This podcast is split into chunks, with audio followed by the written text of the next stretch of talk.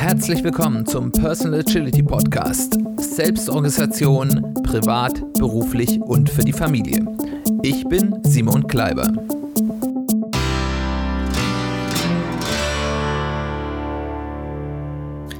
Herzlich willkommen zu einer weiteren Folge des Personal Agility Podcasts. Schön, dass du eingeschaltet hast. Schön, dass du wieder dabei bist.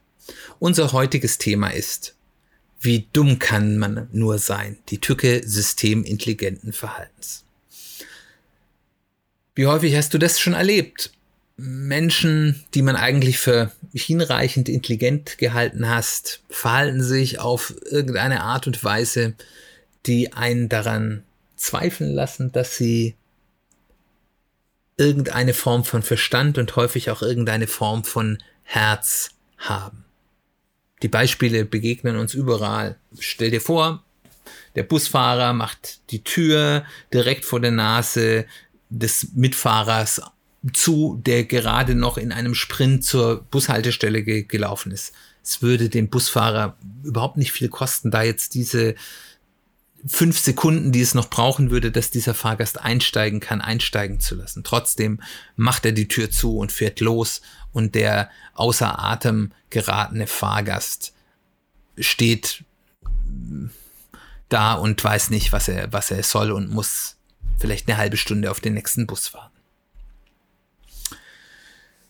In der Verwaltung werden häufig Dinge, die eigentlich ganz klar und einfach begründet sind, wo eigentlich ganz klar ist, das ist das Richtige, da ist die, die, die Faktenlage abgelehnt oder unglaublich verkompliziert, weil irgendeine kleine und in diesem speziellen Fall vollkommen nicht signifikante Sache fehlt oder nicht beschaffbar ist oder nicht klärbar ist. Ganz egal, was dort der gesunde Menschenverstand sagt und was die Sachlage sagt. Die Verwaltungsvorschrift wurde nicht für 100% erfüllt. Es wird nicht entschieden, es wird abgelehnt, es wird verzögert. Und im Endeffekt hat da niemand was davon. Der Verwaltungsbeamte erstmal nicht, die, die Stadt oder der Staat oder wer immer dort denn die, die zu gründen liegende Behörde nicht und derjenige, der den Antrag gestellt hat, erst recht nicht und auch ansonsten entsteht anderen Bürgern hier kein Schaden. Kollegen helfen einem nicht, was fertig zu bekommen was ganz klar im Sinne des Unternehmens wäre, wo es wirklich sagen würde, wenn wir das aus der Tür bekommen ähm, und der Kollege könnte da helfen und es wäre überhaupt kein Problem, aber es ist nicht seine Aufgabe, mach's doch alleine. Oder ganz triviale Sachen. Wie viele Menschen waschen jeden Samstag ihr Auto, obwohl ihnen das gar nicht wichtig ist, obwohl ihnen das vielleicht eher eine lästige Pflicht ist, als das äh, das was ist, was sie für sinnvoll und wichtig und sich für sie selbst befriedigen finden. Die Menschen gibt's ja auch gerne, die sagen, mir ist ein gepflegtes Auto sehr wichtig und ich mache das gerne und, und ich möchte das gerne so haben. Aber es gibt ganz viele Leute, die machen das halt, weil man es so macht. Die Frage ist jetzt, warum treffen kluge Menschen, und dazu gehören auch wir selbst, das müssen wir uns auch selbst eingestehen, dumme Entscheidungen? Die Grundlage ist, und das habe ich ja in vielen Kontexten hier schon äh, erwähnt, der Mensch ist ein soziales Wesen. Der Mensch ist in den allermeisten Lebenssituationen nicht alleine lebensfähig. Er ist zumindest evolutionär, auch wenn es heute vielleicht im Einzelfall nicht mehr so aussieht, auf das Wohlwollen unseres sozialen Umfelds angewiesen. Und diese Notwendigkeit, dass ein Verstoßen aus der Gruppe in der Wildnis einem Todesurteil gleicht, ist bei uns evolutionär ganz stark in unseren Verhaltensweisen vertratet. Es gibt jetzt ganz unterschiedliche Auslöser, die zu einem solchen nach von außen gesehen dummen, aber für den Handelnden doch irgendwie systemintelligenten Verhalten führt. Das erste ist, es gibt irgendwelche Incentive-Strukturen. Das heißt, ich habe irgendwelche Vorteile oder nicht Nachteile dadurch, dass ich ein bestimmtes Verhalten an den Tag lege. Das typische Beispiel, ich habe viele Jahre in großen Banken, in Projekten gearbeitet, gab es immer das Phänomen, dass irgendwie so im vierten Quartal Richtung Ende des Jahres es irgendwelche Aktionen gab, die mit unheimlich großem politischen Druck durch die Organisation durchgesetzt wurde, wo niemand verstanden hat, was soll das eigentlich, was ist da eigentlich der Nutzen. Aber es musste auf Teufel komm raus passieren. Und die Antwort, wenn man dann gefragt hat, warum passiert das jetzt, warum ist das auf einmal so wichtig, war immer, da hat wohl irgendein Managing Director oder Director oder ein sonstiger hoher Manager ein bonusrelevantes Ziel das er erfüllen muss. Und das wird dann erfüllt, komme was wolle, um das, egal ob das, was dabei herauskommt für das Unternehmen irgendwie nützlich ist oder nicht. Es ist für diesen Menschen sinnvoll, dieses Ziel zu erreichen, weil er dadurch einen sehr signifikanten, teilweise extrem signifikanten Vorteil hat. Und das ist jetzt so ein ganz großes Beispiel, wo es dann um richtig viel Geld geht und um viel Macht. Aber genau die gleichen Effekte kann man auch im Kleinen äh, bis hin zum Trivialen beobachten. Der nächste Effekt, der zu System nach außen gesehen dummen, aber im System intelligenten Verhalten führen kann, ist das Statusempfinden. Aus diesem ja, dieser evolutionären Einsicht, dass unser Stand innerhalb der sozialen Gruppe sehr wichtig ist, haben wir einen großen Drang dazu, dass wir von unseren Mitmenschen als wichtig, als wertvoll, als von hohem Status äh, wahrgenommen werden. Und da gibt's dann ganz unterschiedliche Geschichten. Ich kaufe mir Klamotten von teuren Marken, die ich mir vielleicht gar nicht leisten kann, aber ich ziehe sie mir an, weil ich damit kommuniziere, ich bin wichtig, ich habe einen gewissen Status, ich kann mir das leisten. Das gleiche haben wir bei Autos. Was kenne ich für Menschen, gerade hier in Deutschland, die Autos fahren, die sie sich ganz sicher eigentlich nicht leisten sollten. Die, wenn man sich anschaut, was das Auto kostet und wenn man sich anschaut, was die Menschen verdienen, wie häufig war ich Unternehmen, wo ich Menschen getroffen habe, von denen ich wusste, dass sie sicherlich deutlich weniger Geld verdienen, als ich das tue. Und die Autos fahren, die ich mir im Leben nie leisten können wollen würde. Ähm, auch hier wieder. In Deutschland ist das Auto, das man fährt, ein ganz wichtiges Status.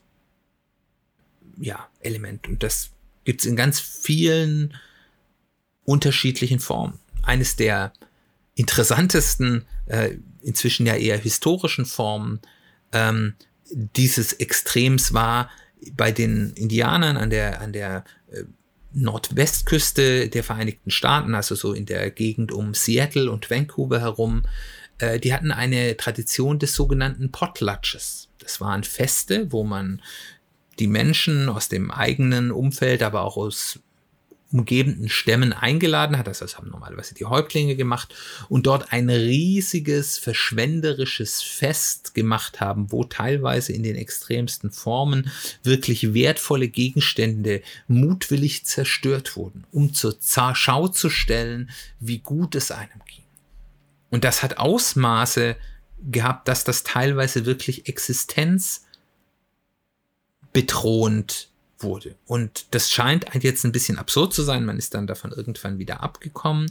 Aber äh, das mag jetzt heute absurd sein, aber es gibt in vielen Kulturen noch ganz ähnliche Geschichten. Zum Beispiel gibt es in mittelamerikanischen Ländern, ich glaube in erster Linie in Mexiko, die Tradition, dass für Kinder, insbesondere für Töchter, ähm, so im, im, wenn die so um die 14 sind, ganz exakt kann ich es euch jetzt nicht sagen, ein ganz großes Geburtstagsfest gefeiert wird. Auch von ganz armen Leuten, wo die armen Leute teilweise Jahrzehnte darauf sparen, dass man das mit Saus und Braus im teuren Hotel ähm, feiern kann. Es macht rational überhaupt keinen Sinn, aber es ist von enormer Statusbedeutung. Wer das nicht macht, der ist ein Versager.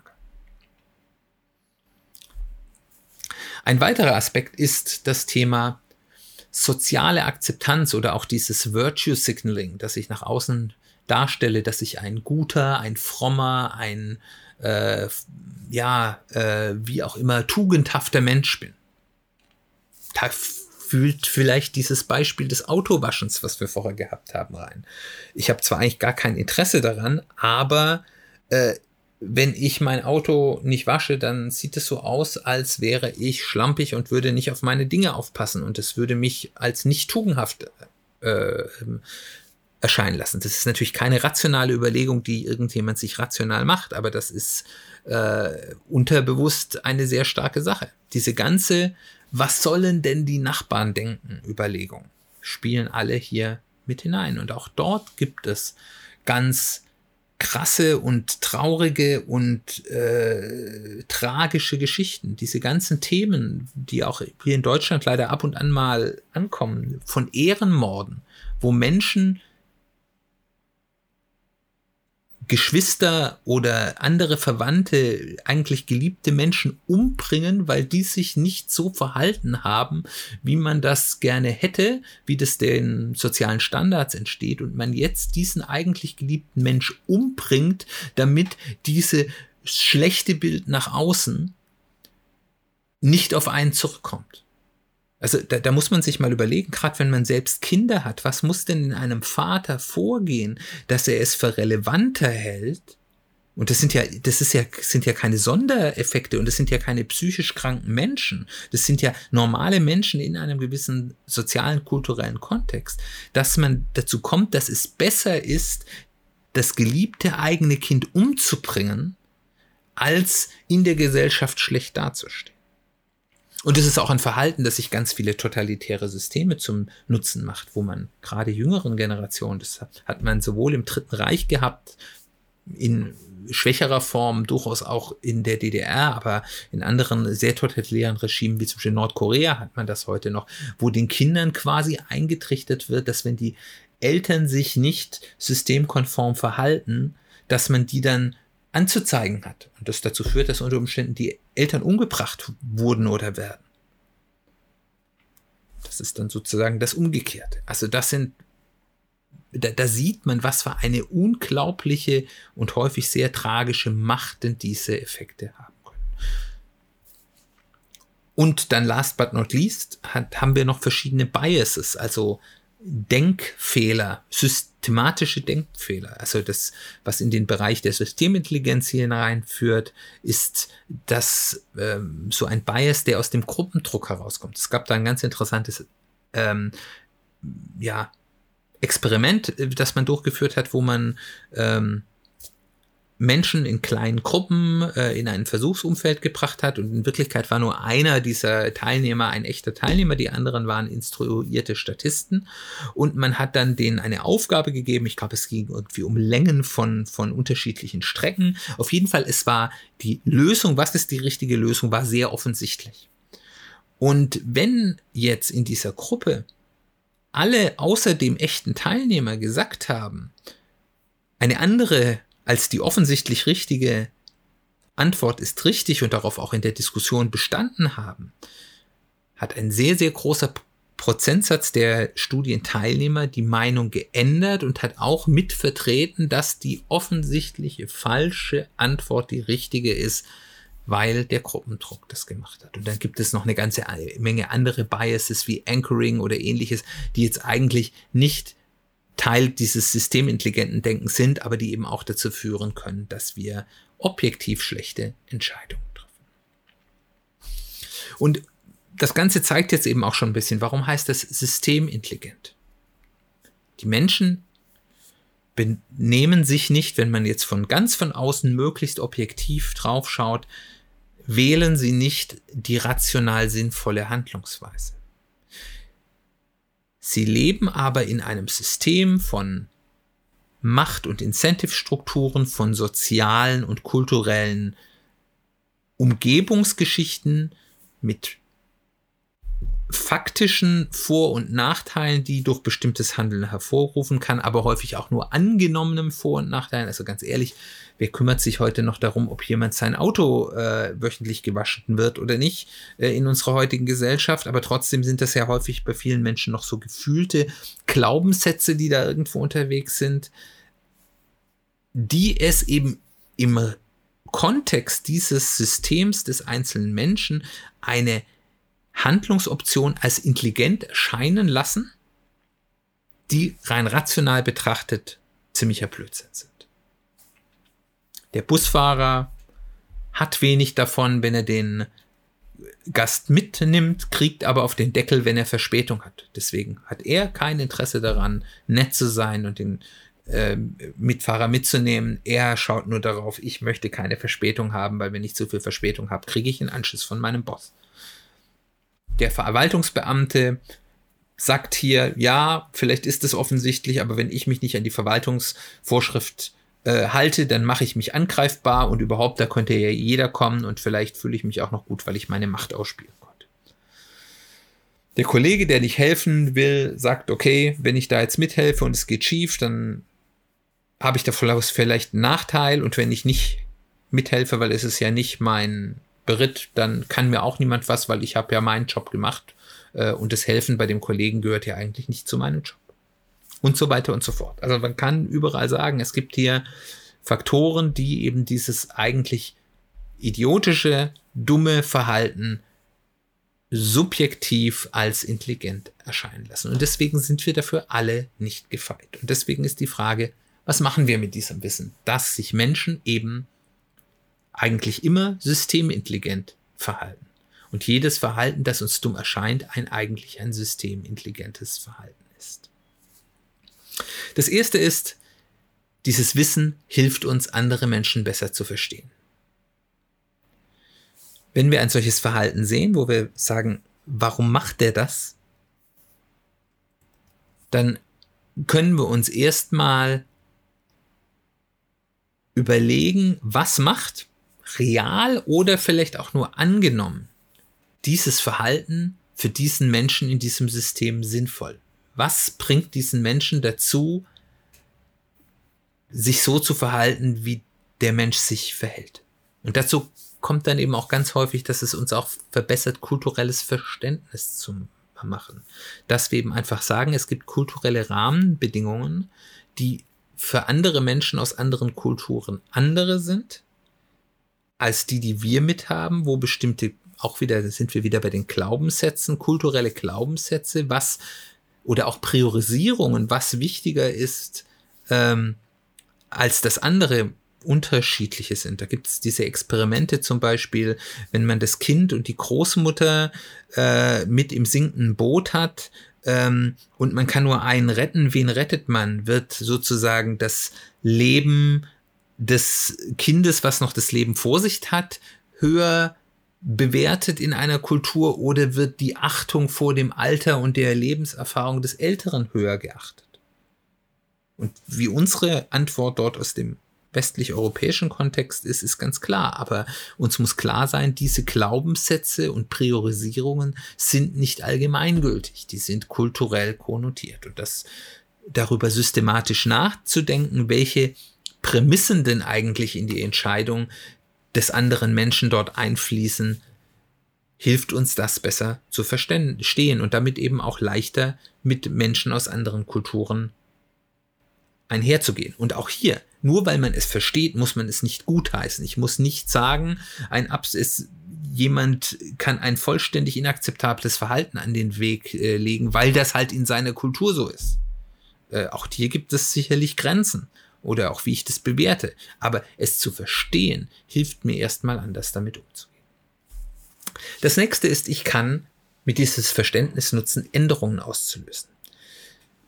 Ich kann überlegen, was kann ich denn ändern in den Rahmenbedingungen, dass ein anderes Verhalten für den jeweiligen Menschen systemintelligent wird. Was braucht dieser Mensch, dass ein entweder für mich oder insgesamt objektives, sinnvolleres Verhalten auch für sie oder ihn sinnvoll wird. Und last but not least, ich kann mein eigenes Verhalten durchleuchten. Wie gesagt, wir sind alle davon nicht gefeit. Wo wird, ist mein Verhalten wirklich rational durchdacht? In welchen Punkten habe ich wirklich vielleicht einen ganz systematischen Entscheidungsprozess bei wichtigen Entscheidungen. Auch darüber haben wir ja schon in verschiedenen Folgen hier geredet, wie man einen solchen systematischen ähm, Entscheidungsprozess für sich aufbauen kann und wo eher nicht. Wo gibt es denn bei mir Incentives oder Glaubenssätze oder soziale Kontexte, die dazu führen, dass ich mich suboptimal verhalte? Wo akzeptiere ich die, weil vielleicht der größere Rahmen wiederum andere Vorteile bringt? Oder wo möchte ich mich nicht mehr zum Knecht dieser systemischen Bedingungen machen? Und last but not least, wo falle ich auf Biases rein und wie kann ich gut erkennen, dass ich hier auf einen Bias reinfalle und ihn damit eben ausschalte.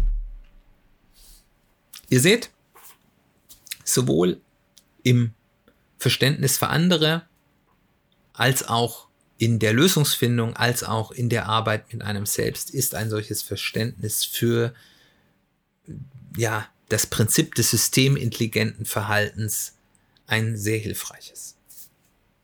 Ich hoffe, es ist auch hilfreich für dich, wenn du schöne Beispiele hast, entweder insbesondere bei dir, wenn du sagst, es gibt hier so äh, Dinge, wo ich mich eigentlich blöd verhalte, aber es gibt da eben Rahmenbedingungen, die das so ja prädestinieren oder wo ich besonders schöne Beispiele im Lebensalltag gesehen habe, freue ich mich, deine Geschichte zu hören. Komm auf mich zu. Meine Kontaktdaten findest du in den Show Notes, wo immer du auch Podcasts hörst oder auf www.personal-agility-podcast.de. Ich freue mich total, von dir zu hören. Mir bleibt dann nur noch herzlichen Dank zu sagen. Das nächste Mal werden wir uns mit dem Thema in der Filterblase Schutz oder Gefahr auseinandersetzen. Das ist auch ein ganz spannendes in der heutigen sehr Social Media äh, ja dominierten Zeit ein auch ganz wichtiges und relevantes, wie ich finde. Es würde mich freuen, wenn du da auch wieder mit dabei bist. Wir hören uns bald wieder.